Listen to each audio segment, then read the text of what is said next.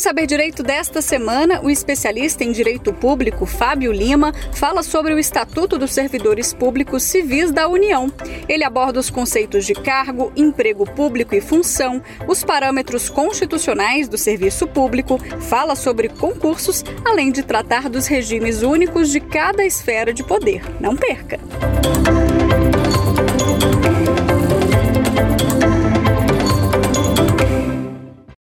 Prezado aluno, prezada aluna, meu nome é Fábio Lima, eu sou advogado, especialista em direito público, atuo na defesa dos servidores públicos federais. E hoje estamos aqui para a nossa segunda aula do nosso curso sobre a Lei 8112, ou melhor dizendo, sobre o regime jurídico do servidor público federal. Estamos aqui no Saber Direito na TV Justiça. Deixar aqui novamente o meu muito obrigado. Então, na aula passada, nós falamos sobre os conceitos gerais constitucionais sobre a questão do serviço público, o próprio conceito de servidor público, o conceito de agente público, a necessidade do concurso e o conceito de cargo público. Para essa aula, nós vamos criar uma figura hipotética. Me acompanhe em que você é, você é aluno, você é aluna, você é o prefeito de uma cidade que tem agora uma nova demanda e você precisa criar um cargo público. Nós vamos criar mais do que um cargo, nós vamos criar uma carreira pública. Isso vai ser importante para que você me acompanhe e nós vamos usar esse exemplo em todo o nosso, em toda a nossa aula, em todo o nosso curso. Então você é o prefeito da bela cidade de Litoral do Norte e você precisa de analistas que entendam de educação. Você cria a carreira do analista educacional. Como é que você faz isso e o que é que consta nessa lei? Acompanhe o nosso exemplo. Você precisa enviar para a Câmara de Vereadores um projeto de lei em que você vai dizer no artigo 1 que fica criado o cargo de analista educacional. No artigo 2 você vai dizer as atribuições, porque como nós dissemos na aula 1, o cargo público ele é um conjunto de atribuições e responsabilidades dedicados a uma pessoa. Então você vai criar o cargo de analista educacional com as suas atribuições de gerenciar, executar, supervisionar e prestar contas de toda a política educacional do seu município. No artigo 3 você vai definir que a sua remuneração será por vencimento ou por subsídio. Nós vamos falar disso na próxima aula. No artigo 4 você vai dizer se tem direitos e deveres especiais. No artigo 5 você vai dizer se ele tem alguma gratificação. No artigo 6 você vai dizer como que ele se desenvolve na carreira, se ele tem progressão ou promoção na carreira. Nós vamos ver isso também na próxima aula. No artigo 7 você vai entrar dizer quando vai entrar em vigor esta lei e, por conseguinte, quando estão criados os cargos de analista educacional. Para a nossa finalidade, eles ficam, essa lei entra em vigor na data da publicação e essa lei está em vigor para que nós trabalhemos o nosso curso.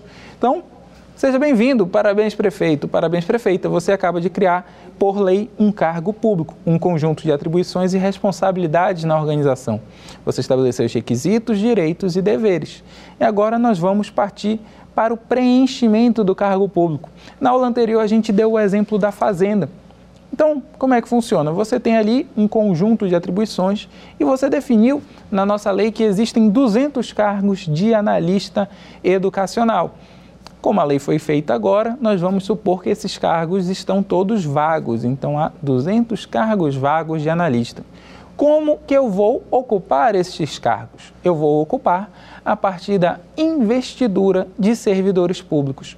Eu vou fazer o concurso público com todas as regras que nós vimos na aula passada, os aprovados serão nomeados. Da nomeação, os, os aprovados têm 30 dias da nomeação, os aprovados têm 30 dias para tomarem posse. O que é tomar posse? É assinar um termo junto com a autoridade máxima do órgão ou aquela que, o, que a autoridade delegar. No caso, você, prefeito, está muito feliz de ter contratado 200 analistas que vão revolucionar a educação da sua cidade. Você mesmo vai assinar o termo de posse dessa, desses ocupantes do cargo, desses servidores públicos efetivos. Então, quando esse cidadão for à prefeitura em 30 dias assinar o termo de posse, ele vai ser investido no cargo público. Ele vai assumir aquele conjunto de atribuições, ele vai assumir todos os deveres de um servidor público. Na nossa hipótese, a Lei 8.112 se aplica na sua cidade. Ele vai assumir todos os deveres de um servidor público, ele vai ter os direitos de um servidor público. Mas quando que ele vai começar a exercer? Pela Lei 8.112, em até 15 dias ele vai iniciar o efetivo exercício. O que ocorre se ele não entrar em efetivo exercício? Ou se ele não se apresentar para posse? É a mesma coisa? Não. Se ele não se apresentar para a posse, a sua nomeação é tornada sem efeito. Simplesmente apaga-se aquela e publica-se novamente no Diário Oficial a nomeação do próximo candidato classificado no concurso público, na ordem de classificação, sob pena de preterição. Já é, no período entre a posse e o efetivo exercício, esse servidor precisa ser exonerado. Por que, que ele precisa ser exonerado? Porque a partir da posse ele passou a ter uma relação com o poder público e essa relação precisa ser desligada. Daí a diferença entre uma fase e outra. Tudo isso está descrito na nossa querida Lei 8.112 de 90. Ok? Então, mas quais são os requisitos para investidura? A lei também define. Primeiro requisito, a nacionalidade brasileira.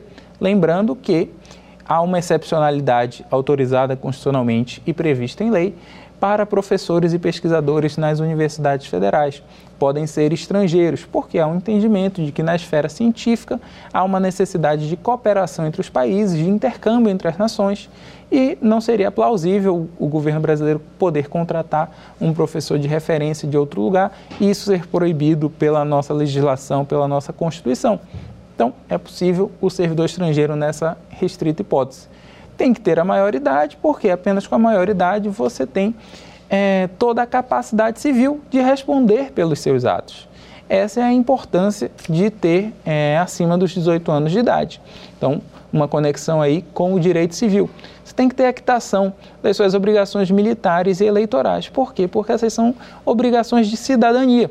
A militar apenas é, para os homens no Brasil, que existe o serviço militar obrigatório. Existem países sem serviço militar obrigatório, existem países como Israel, onde ele é obrigatório para homens e mulheres.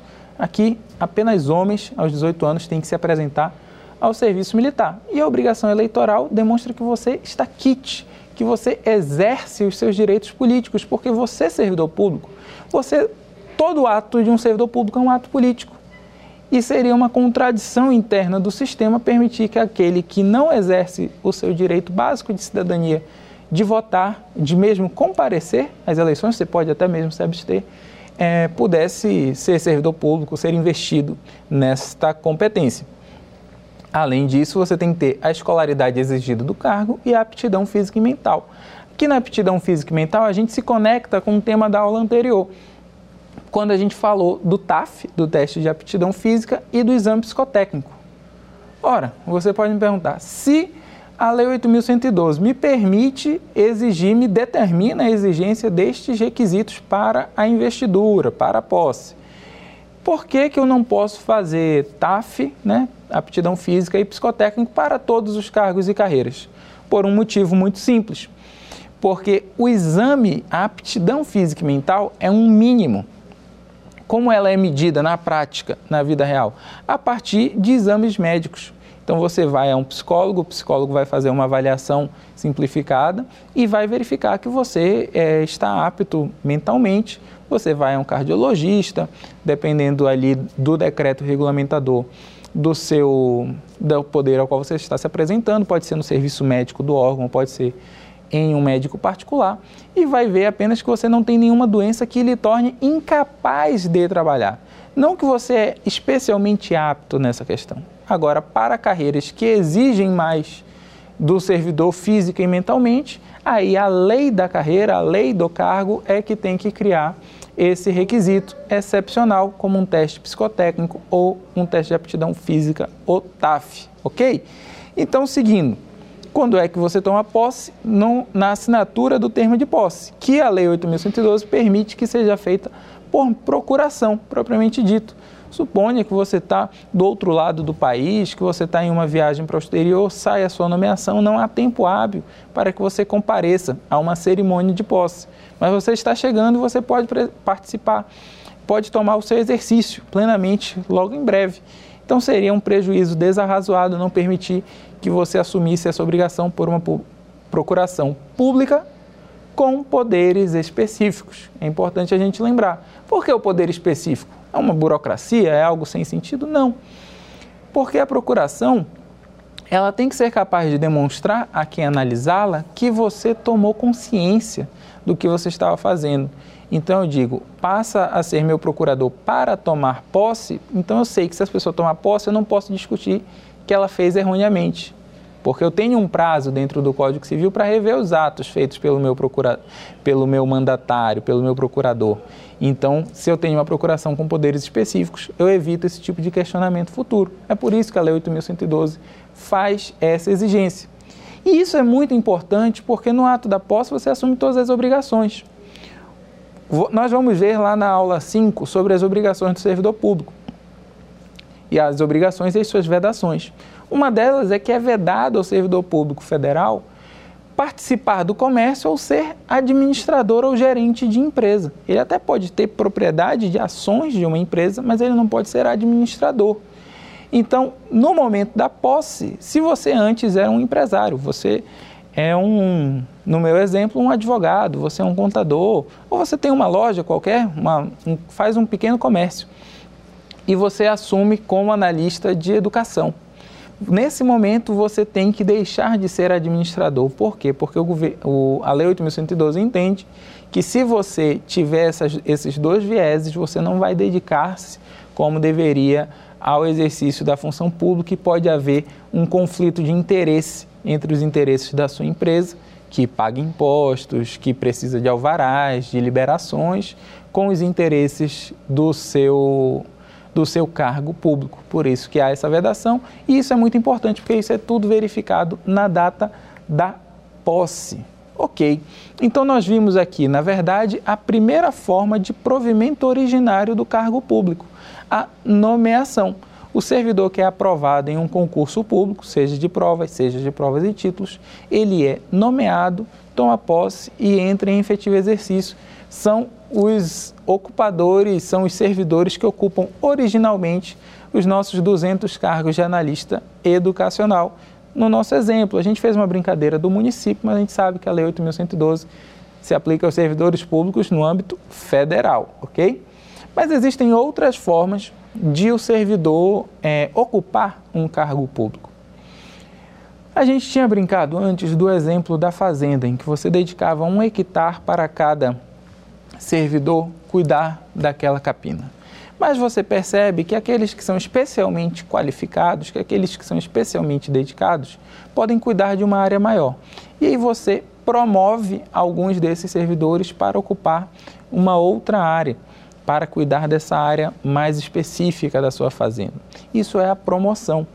A mesma coisa ocorre no serviço público você criou 200 cargos de analista educacional e você diz, olha, existem 50 cargos de analista educacional de classe especial que vão receber uma remuneração um pouco melhor e que vão ter um requisito de tempo de serviço ou de formação é, acadêmica, um mestrado, um doutorado, uma especialização. E esses servidores, então, alguns podem ser promovidos para é, a classe especial. Quando eles forem promovidos, eles vão ocupar aqueles cargos de classe especial que antes estavam vagos, ok? E vão também, naturalmente, deixar vago o seu cargo original.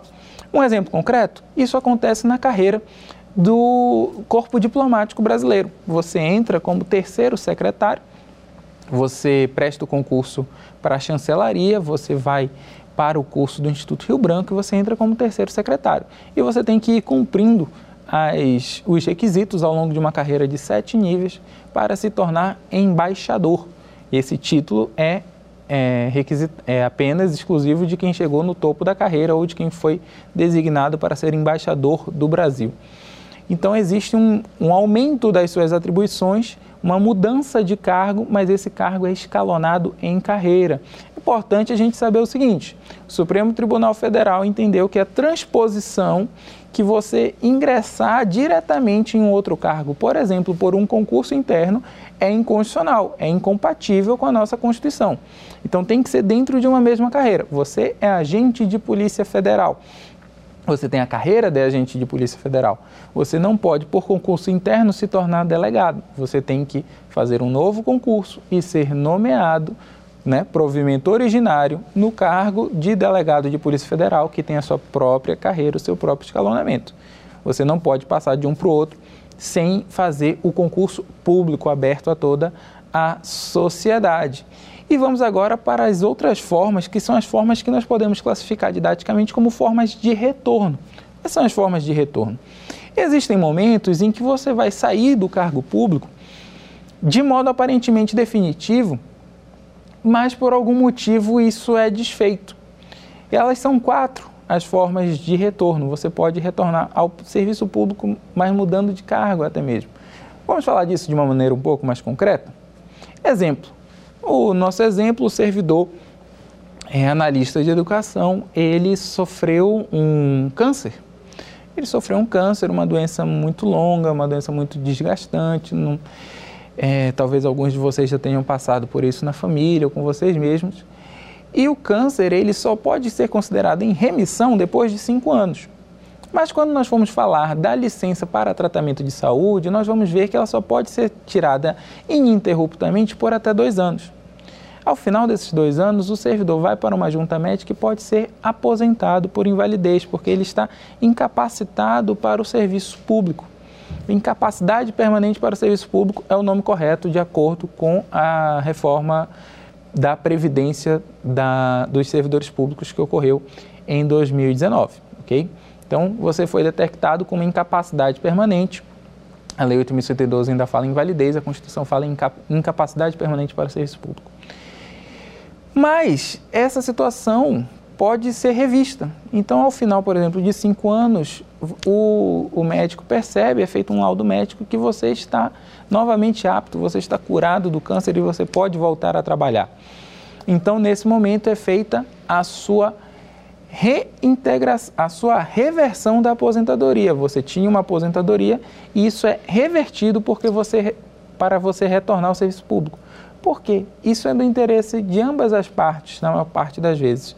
Porque a aposentadoria por incapacidade, em geral, ela é proporcional ao tempo de serviço. Um servidor novo, por exemplo, que se envolva num acidente e fique com uma dificuldade de mobilidade, ele pode receber uma aposentadoria muito baixa. Então não é também do seu interesse. E aí você faz a reversão. E também para a administração pública, que paga a aposentadoria de uma pessoa por uma questão de saúde, mas se essa situação é, se mostra superada, você tem que retomar com o trabalho deste servidor público que estava na inatividade. Outra forma é a readaptação. Então, no nosso mesmo exemplo do servidor que sofre, uma, sofre um acidente, tem um problema em uma perna, tem uma paraplegia, uma pessoa com deficiência. Ele pode, por exemplo, ser agente de polícia federal e está trabalhando num posto de fronteira, toma um tiro numa perna e não consegue mais exercer todas as suas atividades como agente, mas ele pode exercer atividade, que estou dando um exemplo hipotético, tá, gente? Como escrivão de polícia, como papiloscopista, porque ele se tornou um especialista em balística nesse tempo e ele poderia atuar como papiloscopista e, e trabalhar sentado. Então, às vezes, isso é um processo de readaptação.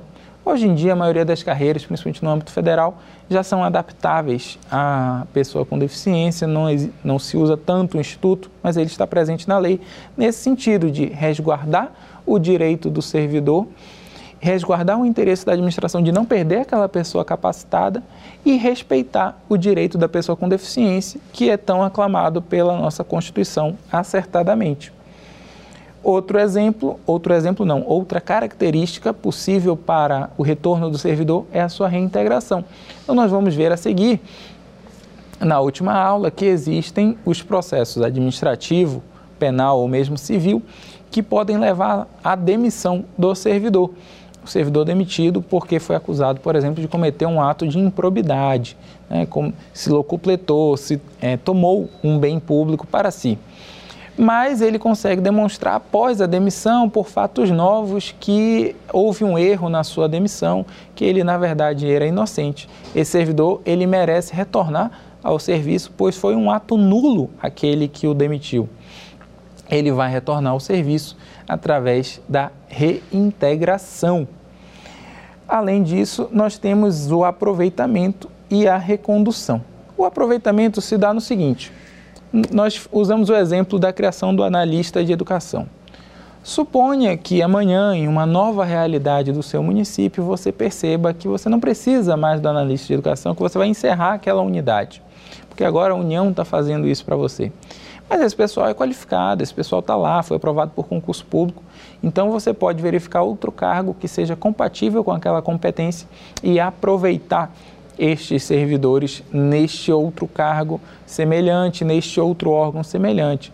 Vamos dar um exemplo mais mais concreto que ocorre aqui no Serviço Público Federal. Você tem uma série de ministérios e você tinha algumas carreiras, alguns cargos que eram do ministério. Então você tem um instituto de pesquisa federal, qualquer que seja. E você percebe que há muita semelhança de um instituto com outro e você encerra um e o funde com outro. Mas eram dois cargos separados. Aí você vai fazer o aproveitamento destes servidores no outro instituto. E a recondução. A recondução é um fato bem curioso. Então, você tem um analista, digamos, um analista administrativo aqui na União, no Serviço Público Federal. Esse analista administrativo continua estudando para concurso, ele já é, já é estável, ele já cumpriu os três anos, foi aprovado no estágio probatório no seu cargo de analista administrativo. E ele continuou estudando e passou para agente de Polícia Federal. Achou bacana, o salário legal, a remuneração muito interessante, no caso do Polícia Federal, o subsídio bem interessante.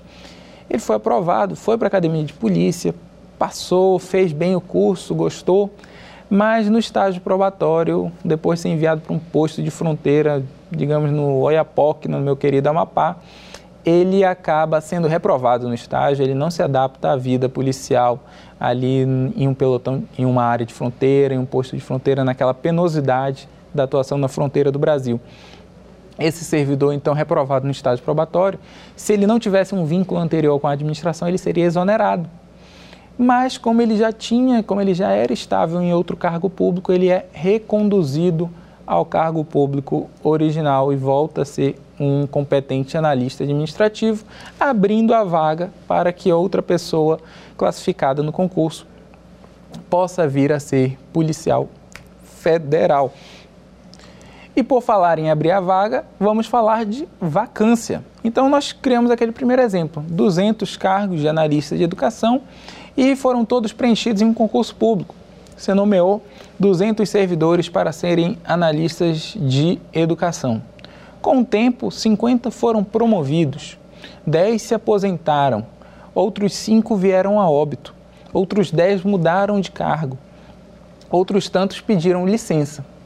Quais dessas hipóteses geram a vacância do cargo para que você, gestor, possa fazer um novo concurso e nomear originariamente, né, fazer a investidura originária, o provimento originário, fazer a nomeação de outras pessoas para ocuparem aqueles cargos públicos novos servidores? Esse é o conceito, essa é a importância de entendermos o conceito e as hipóteses de vacância.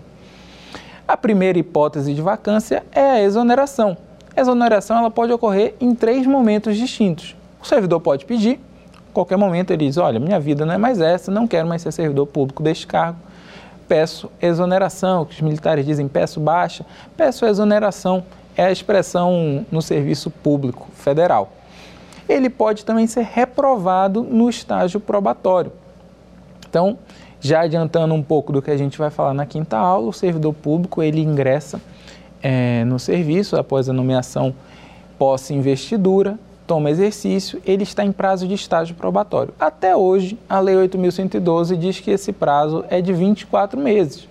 Mas já há mais de 20 anos, pela emenda constitucional 19, a Constituição exige um estágio probatório trienal de 3 anos, 36 meses. Então, você entende, é, faz a interpretação conforme da Lei 8.112, entende não escrito aquela parcela que fala de 24 meses, entenda 36 meses. E nesse processo ele vai ser avaliado e nessa avaliação pode ser definido, sempre com critérios objetivos, que este servidor não é apto àquele cargo especificamente. Isso não é uma punição, porque ele não cometeu necessariamente nada de errado. Ele só não é o perfil mais adequado para aquele cargo, não se desincumbiu adequadamente, que é absolutamente normal. O concurso não tem como fazer uma seleção perfeita de quem ingressa no serviço público, portanto, ele vai ser exonerado pela reprovação no estágio probatório, liberando o cargo para ser novamente preenchido, ou seja, deixando o cargo vago. E, como a gente falou mais cedo, se o servidor toma posse, ele já ocupa o cargo na posse. Ele tem um prazo para entrar em efetivo exercício, se desincumbir do seu labor. Se ele não comparece nesse prazo de 15 dias, há também a vacância, porque há a exoneração. Também, é, em paralelo à exoneração, existe a demissão. Falamos um pouco anteriormente, a demissão é a imposição da pena demissional. Ela tem sempre uma pecha punitiva.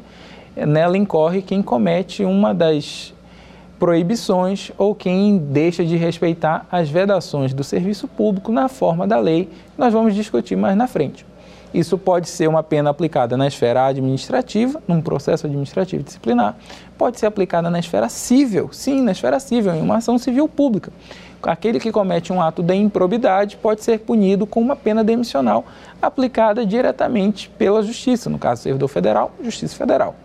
Ou na esfera penal, pelo aquele que comete crime contra a administração pública, aquele servidor, nos termos do Código Penal, funcionário público, né, aquele agente público, comete um crime contra a administração pública, ele pode sofrer, dependendo do tipo penal, é, pode incorrer na pena demissional, pena de perdimento do cargo lá na esfera penal. Ele também vacaciona o cargo pela promoção, então quem é promovido ocupa outro cargo na mesma carreira e deixa seu cargo original vago pela aposentadoria, pela readaptação, então você é readaptado para outro cargo, seu cargo original fica vago, pela posse em outro cargo inacumulável e pelo falecimento, pela razão óbvia do óbito, né? a, a mais definitiva de todas. É importante aqui a gente falar do, da posse em outro cargo inacumulável, porque ela não é automática. Quando o servidor toma posse em um cargo inacumulável, o correto é ele pedir exoneração mas se ele não fizer, vai haver um devido, vai haver um processo administrativo em um rito sumaríssimo, em que ele vai ser oferecido a oportunidade de escolher por um ou outro, e se ele não escolher, ele vai ser demitido é, de um dos cargos, vai ser demitido do primeiro cargo. Então, essa, essa possibilidade da posse em outro cargo inacumulável.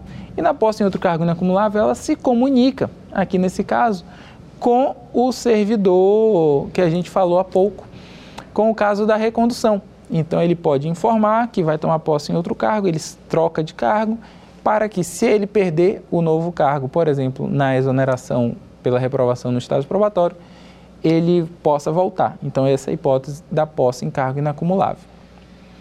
Pois bem, passamos aqui então um panorama geral de como o servidor pode ser é, pode ingressar num cargo público e como ele deixa o cargo público. São as duas pontas do arco que a gente falou no começo.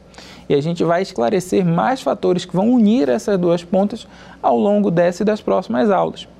Nesse momento, eu quero falar com você, aluno, com você, aluna, sobre a redistribuição, sobre, na verdade, as formas de movimentação no espaço e na administração pública do servidor e do seu cargo. É porque isso é muito interessante. Às vezes você vai movimentar o cargo sem o servidor e às vezes você vai movimentar o servidor sem o cargo porque aquele conjunto de atribuições não se confunde com a pessoa. A pessoa ocupa aquele conjunto de atribuições e responsabilidades. Então é importante a gente ter essa diferença em mente. É por isso que aquele conceito da primeira aula, ele não é absolutamente trivial. Ele é extremamente necessário para a gente interpretar fatores da vida real do servidor público federal.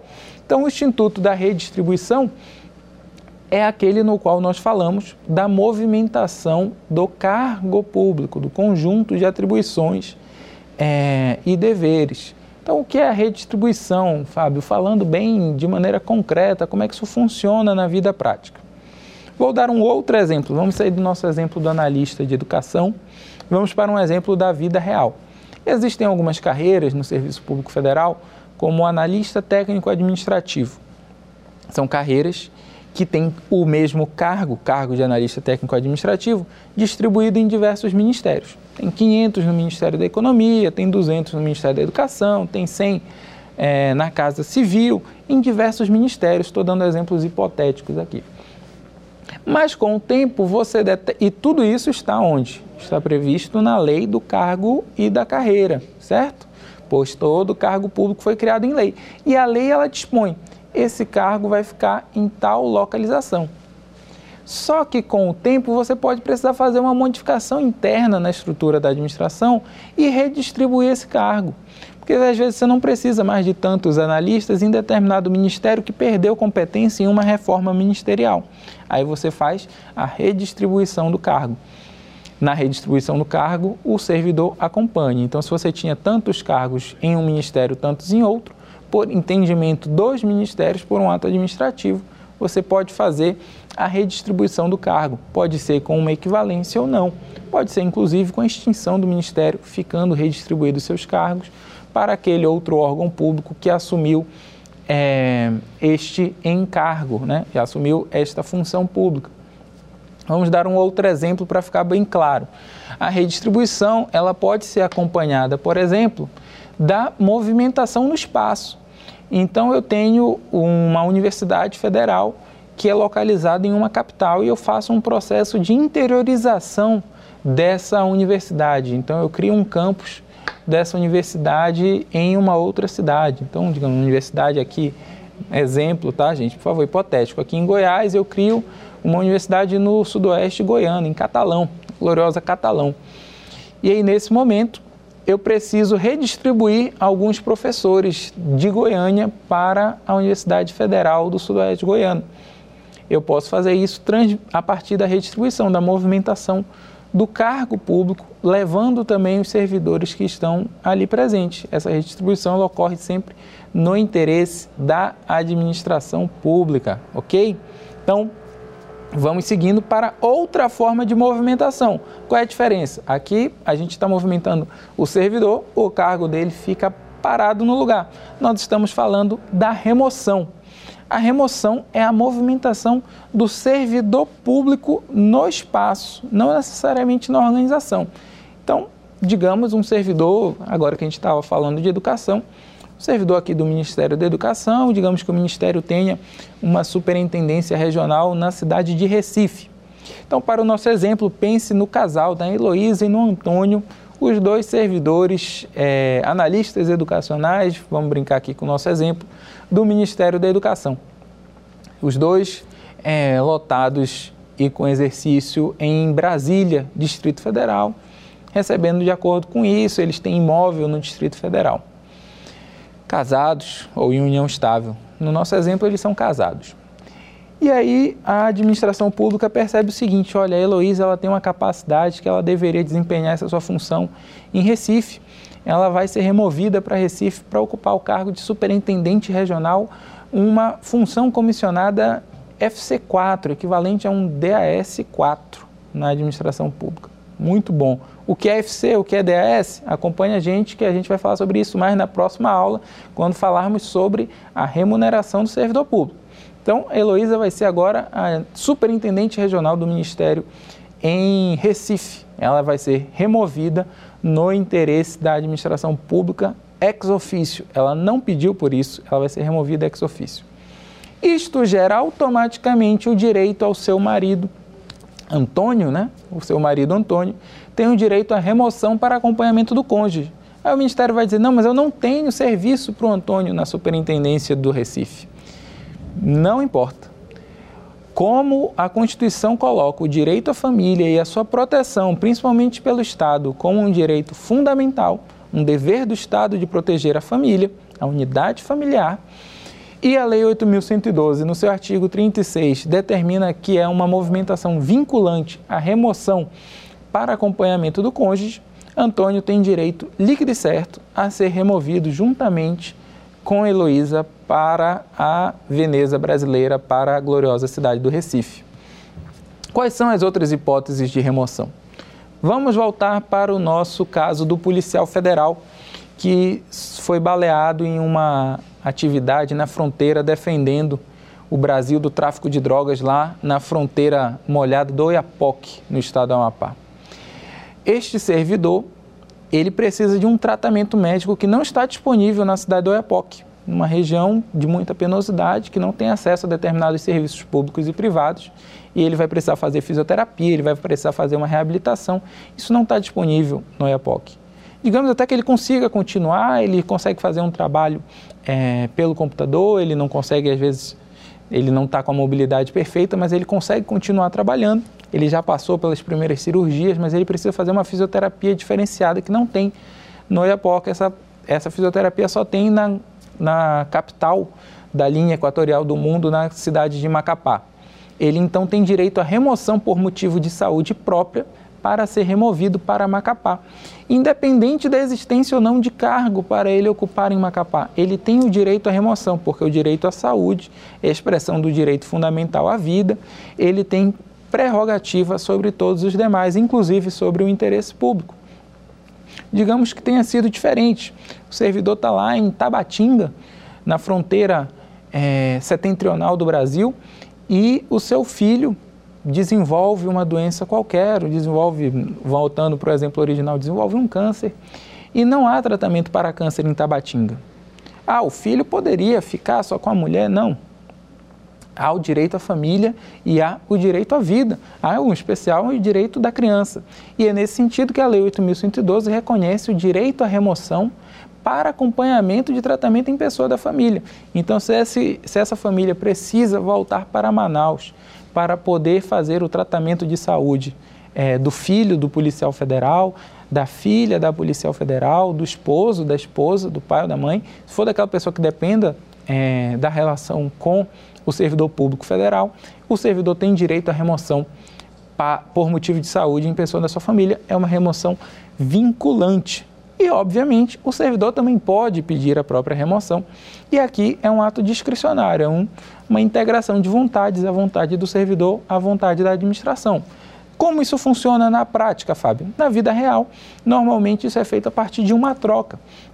Como os órgãos não costumam ter é, servidores sobrando, ter espaço sobrando, é feita uma troca. Há um servidor é, na Justiça Federal no Paraná que precisa vir para Brasília, um servidor de Brasília que tem interesse de ir para o Paraná, eles se conectam e os tribunais fazem um entendimento e o servidor vai de um local para outro, dentro da estrutura da do Poder Judiciário da União, dentro da estrutura de um mesmo tribunal, que são exemplos hipotéticos que vão ser confirmados na vida real, mas a ideia geral da remoção é essa. O que é que você precisa guardar sobre remoção? A remoção pode ser vinculante ou pode ser discricionária. Discricionária pode ser no interesse da administração ou a pedido do servidor. E a vinculante é sempre a pedido do servidor para acompanhamento do cônjuge, ou seja, preservação do direito à família, ou para tratamento de saúde próprio em pessoa da sua família, representação do direito à saúde e do direito à família. Ok? Então a gente pode seguir agora para as hipóteses de cessão e requisição. Então nós compreendemos nesse momento qual é o conceito da remoção e o conceito da redistribuição. Qual, como que isso se comunica com o começo da nossa aula? Isso se comunica porque são duas formas em que o servidor sai fisicamente ou na estrutura da administração do seu local inicial de trabalho, mas não há a vacância do cargo. Guarde isso. Remoção e redistribuição não são causas de vacância. Por quê? Porque a redistribuição movimenta o cargo. E a remoção, apesar de movimentar o servidor, não deixa aquele cargo vazio. Então, isso é muito importante para nós compreendermos por que, que o servidor pode pedir remoção e isso não ser deferido, porque o seu cargo continua ocupado. Então, a administração pode ter dificuldades para repor aquela estrutura, porque não há a vacância do cargo. ok? Não é possível chamar, por exemplo, alguém por concurso para ocupar o cargo de policial federal no Oiapoque porque um servidor foi movimentado do Oiapoque para Macapá. Mas se esse servidor foi movimentado, por exemplo, numa remoção por motivo de saúde do Oiapoque para Macapá, eu posso, no interesse da administração, remover, aí sim, um servidor de Macapá para o Oiapoque. A remoção é um ato discricionário. Isso me lembra que a gente tem que fazer uma discussão também a respeito dos limites da discricionariedade da remoção. Porque, veja bem, nós vamos ver no próximo tópico a existência de concurso de remoção. Ora, o que é o concurso de remoção?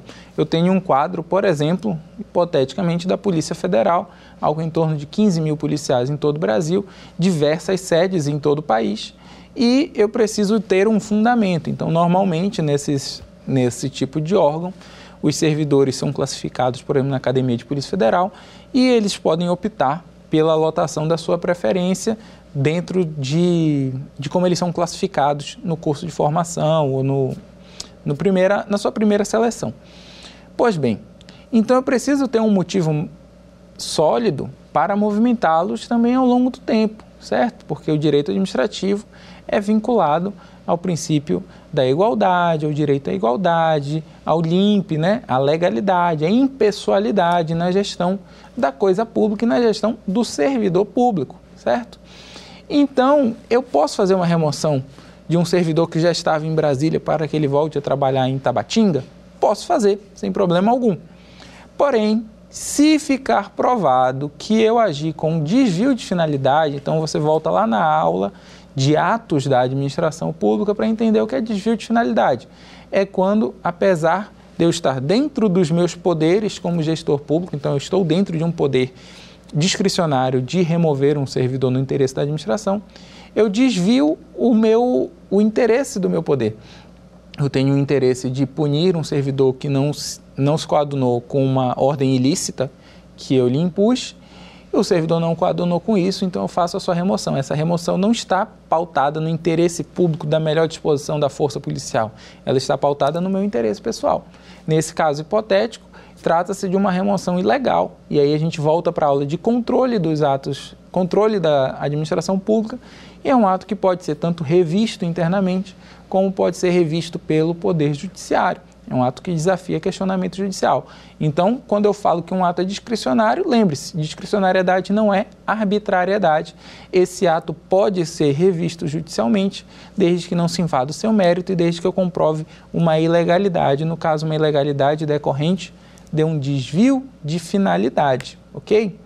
Então, quais são as outras formas em que o servidor pode se afastar do seu local de trabalho? Nós vamos ver na aula seguinte algumas das licenças e dos afastamentos, por exemplo, para que o servidor faça é, um curso no exterior. Mas não é disso que eu quero falar nesse momento. Eu quero falar de quando o servidor vai de um órgão para outro.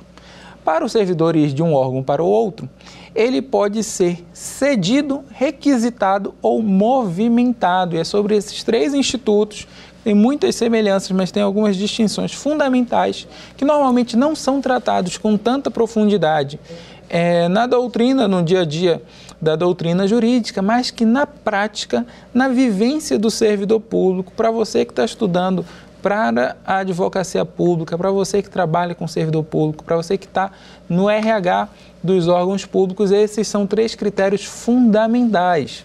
Quando você pensa no Poder Executivo Federal, você está falando de mais de um milhão de pessoas vinculadas, mais de um milhão de CPFs.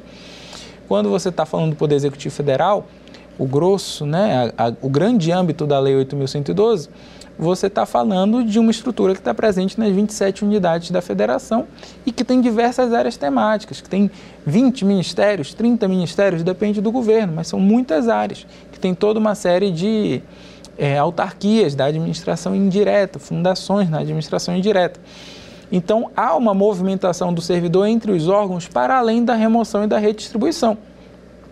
A primeiro ponto do qual a gente parte é do artigo 93, que está em outro capítulo da Lei 8.112, mas que fala do afastamento para servir a outro órgão, do que a gente convencionou chamar de sessão. O que é a sessão? É quando o servidor vai para outro órgão, poder ou ente da federação. Então, até mesmo no nosso exemplo, a Heloísa foi movimentada aqui do Ministério da Educação em Brasília para o Ministério da Educação, Superintendência Regional no Recife. Lá ela fez um ótimo trabalho, se aproximou do governo local e verificou se, olha, era do interesse de todas as partes que a Heloísa assumisse a Secretaria de Educação do município do Recife ou do estado de Pernambuco. Então, como é que a gente faz isso? A Heloísa tem que pedir exoneração? A Heloísa vai abandonar o seu cargo efetivo? Não, isso não precisa ser feito. É possível fazer um afastamento para servir a outro órgão a Heloísa vai ser cedida pelo Poder Executivo Federal para o Poder Executivo, vamos dar um exemplo aqui, do município do Recife, ok? Então, essa sessão, ela traz uma série de questionamentos. Ela vai receber como analista de educação ou ela vai receber como secretária? ela vai receber dinheiro federal, ela vai receber sua remuneração pelo Poder Executivo Federal ou pelo município do Recife. A quem ela serve? A quem isso interessa?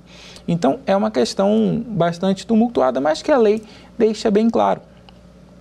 Em regra, quem remunera é o cessionário, o órgão cessionário, é quem recebe o servidor, liberando recursos no orçamento do órgão cedente que não tem mais aqueles serviços à sua disposição. Em regra é isso, mas pode ser que seja o órgão cedente. Quando é isso? Quando é dentro da administração pública federal, a União, por uma simplicidade, ela mantém a remuneração no órgão cedente. Ela depende de autorização de ambas as chefias. Então, no caso da nomeação, por exemplo, para ser secretário municipal, vai ter um ato do prefeito, da prefeita do Recife, fazendo uma solicitação e não uma requisição, uma solicitação à chefia da Heloísa no Ministério da Educação, que pode ou não deferir esta movimentação, esta sessão, ok? E ela pode não ir com a remuneração integral. É possível fazer a escolha pela remuneração do cargo em comissão que a pessoa vai ocupar é, ao ser cedida ou manter a remuneração do cargo originário. E é possível ainda que a sessão ocorra sem um cargo em comissão no novo cargo, no novo órgão, na nova entidade. Isso é permitido também pela Lei 8.112, principalmente quando isso ocorre dentro do Poder Executivo Federal. Mas é importante a gente já deixar um alerta. Nós vamos falar na aula seguinte sobre a remuneração do servidor público. E a regra na remuneração do servidor público federal hoje é a remuneração no formato vencimento básico mais é, gratificação por local ou por natureza do trabalho. E quando você faz essa sessão, em regra, o servidor não leva a sua remuneração decorrente da gratificação pela natureza do trabalho. Por quê? Porque ele realmente não está mais naquele local. É o que a jurisprudência convencionou chamar de gratificação propter labore faciento, gratificação decorrente da execução efetiva do trabalho. Então veja, o servidor está em efetivo exercício público, ele está em efetivo exercício de cargo público, mas não do seu cargo público originário. Então, portanto, podem haver prerrogativas próprias daquele cargo original que ele deixa de fazer jus, porque ele não está no efetivo exercício do cargo. Então, ele está contando tempo para fins previdenciários, por exemplo, mas ele pode não estar contando tempo para progressão. Como é que eu vou saber isso propriamente? Aí já escapa do bojo da Lei 8.112 e vai para o âmbito da lei de cada cargo do agente público federal. Essa é a sessão. Em paralelo à sessão, nós temos o Instituto da Requisição qual é a sua diferença fundamental no Instituto da Requisição? É que ele tem, como o próprio nome diz, um efeito vinculante. E ele dá uma noção para a gente de que quem requisita tem poder de mando. Então, quando nós voltamos lá para o conceito dos atos administrativos, nós verificamos que existe, é, dentro dos poderes da administração, o poder hierárquico. E dentro do Serviço Público Federal, que nós estamos falando nesse momento, existe o poder hierárquico da presidência da República para os ministérios, que são, na forma da Constituição, órgãos auxiliares da presidência da República e são organizados entre si, inclusive com as autarquias ou empresas públicas que lhes são vinculadas ou supervisionadas. De modo que, dentro do princípio do poder hierárquico, dentro do poder hierárquico do direito administrativo, o órgão de topo pode requisitar servidores dos diversos ministérios, das diversas secretarias, estamos no âmbito federal, no Poder Executivo Federal, dos diversos ministérios ou das suas autarquias e fundações. Então, voltando para o exemplo da Heloísa. Heloísa estava lá trabalhando muito bem como secretária municipal no Recife, uma carreira brilhante na área educacional, e o Poder Executivo, a Presidência da República entende, olha, a Heloísa é capaz de monitorar toda a política educacional aqui junto à Casa Civil da Presidência da República. Então é emitida uma requisição e todas as autoridades nesse caminho têm que deferir a requisição, têm obrigação de deferir a requisição presidencial para que ela assuma o cargo. Onde mais pode haver a requisição? É da praxe no, no Poder Executivo Federal, nas leis de organização, que quando há um órgão novo, considerado estratégico, esse órgão tem o poder de requisitar servidores, Foi assim quando houve a criação do sistema de proteção da Amazônia, é assim em diversos momentos da administração pública. E há uma outra previsão legal que é para a justiça eleitoral. Tendo a democracia esse papel basilar de legitimação do Estado é, de direito, o sufrágio ele tem também essa elevada hierarquia constitucional.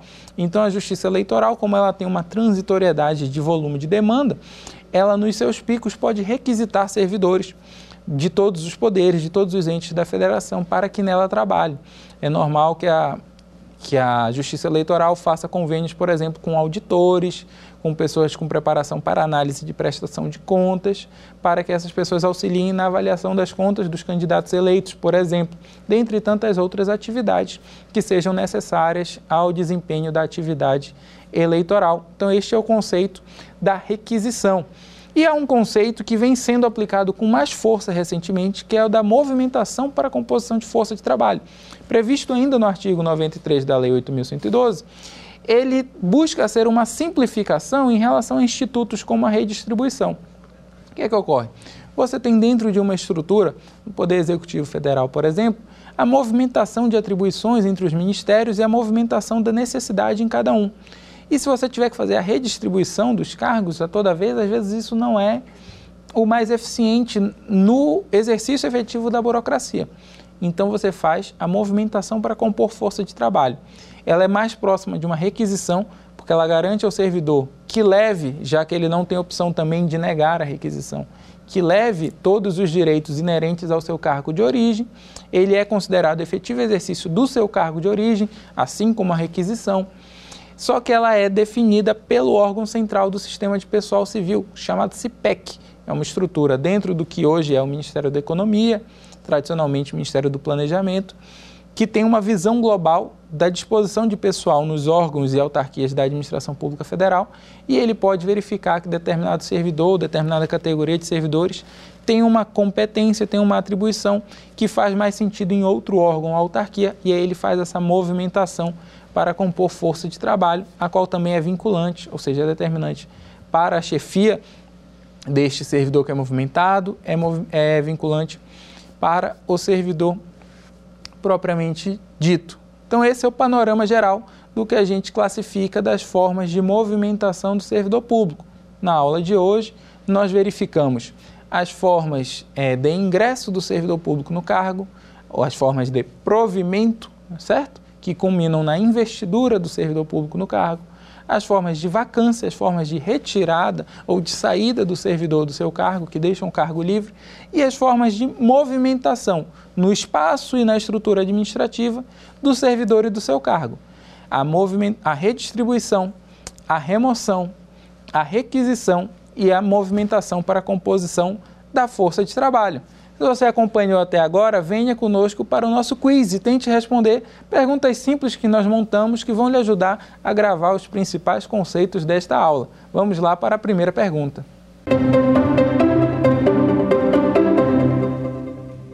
São formas de provimento válidas, exceto nomeação, promoção, readaptação e transposição. Você já sabe qual é a resposta? Acompanhe conosco. Vamos pensar um pouquinho quando nós falamos do provimento, quando nós falamos também do concurso público. Então, nós sabemos que a única forma de, de provimento originário é a nomeação. Nós sabemos também que a promoção e a readaptação são formas de provimento válida. A promoção é quando você avança para outro cargo na mesma carreira. E a readaptação é quando você é adaptado para outro cargo decorrente de uma necessidade superveniente, de uma limitação superveniente sua. Mas a transposição não é mais uma forma de, de, de não é mais uma forma de provimento válida. A transposição é inconstitucional porque ela faz com que o servidor vá de um cargo a outro sem cumprir a regra constitucional do concurso público, alternativa D transposição não é uma forma válida de provimento. Vamos para a segunda pergunta.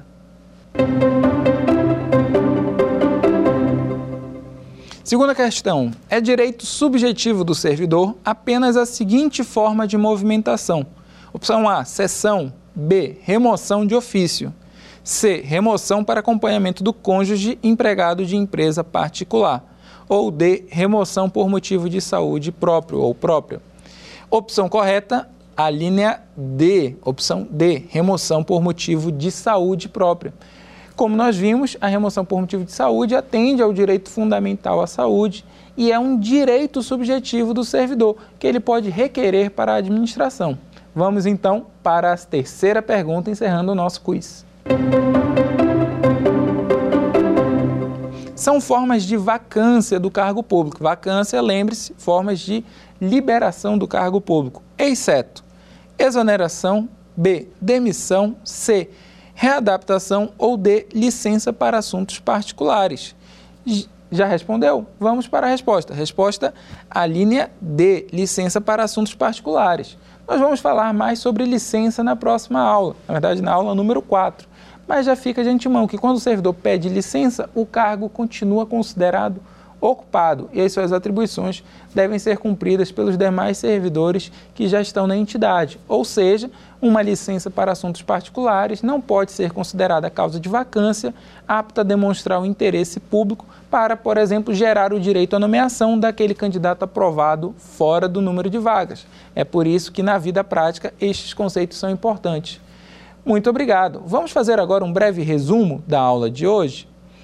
Bom, na aula de hoje nós vimos os conceitos de provimento do cargo público, ou seja, como um cidadão se torna servidor público. Nós vimos o conceito de investidura, posse e exercício, investidura e posse que ocorrem no mesmo momento, o exercício que tem um prazo de 15 dias.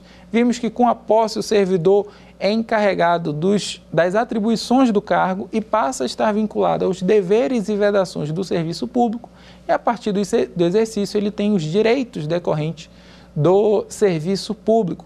Vimos também que existem outras formas de provimento do cargo público.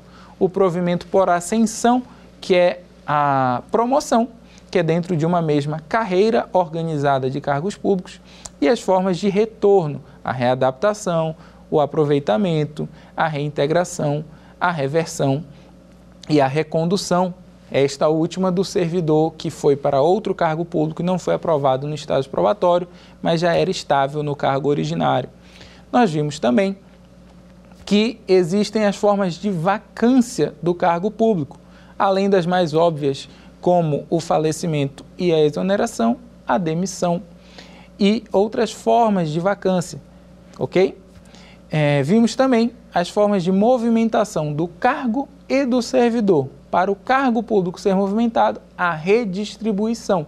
Para o servidor público ser movimentado no espaço, a remoção vimos também que o servidor pode ser afastado do cargo originário, não deixando-o vago, para servir em outro órgão, inclusive fora da unidade da federativa, fora da União ou fora do estado no qual ele foi aprovado inicialmente. Isso se chama sessão. Vimos também que o servidor pode ser requisitado para ocupar outro cargo ou função pública e que os cargos públicos e os servidores podem ser movimentados para a composição da força de trabalho do ente público, no caso da União. Ok? Então, esta foi a segunda aula do nosso curso sobre o regime legal dos servidores públicos federais.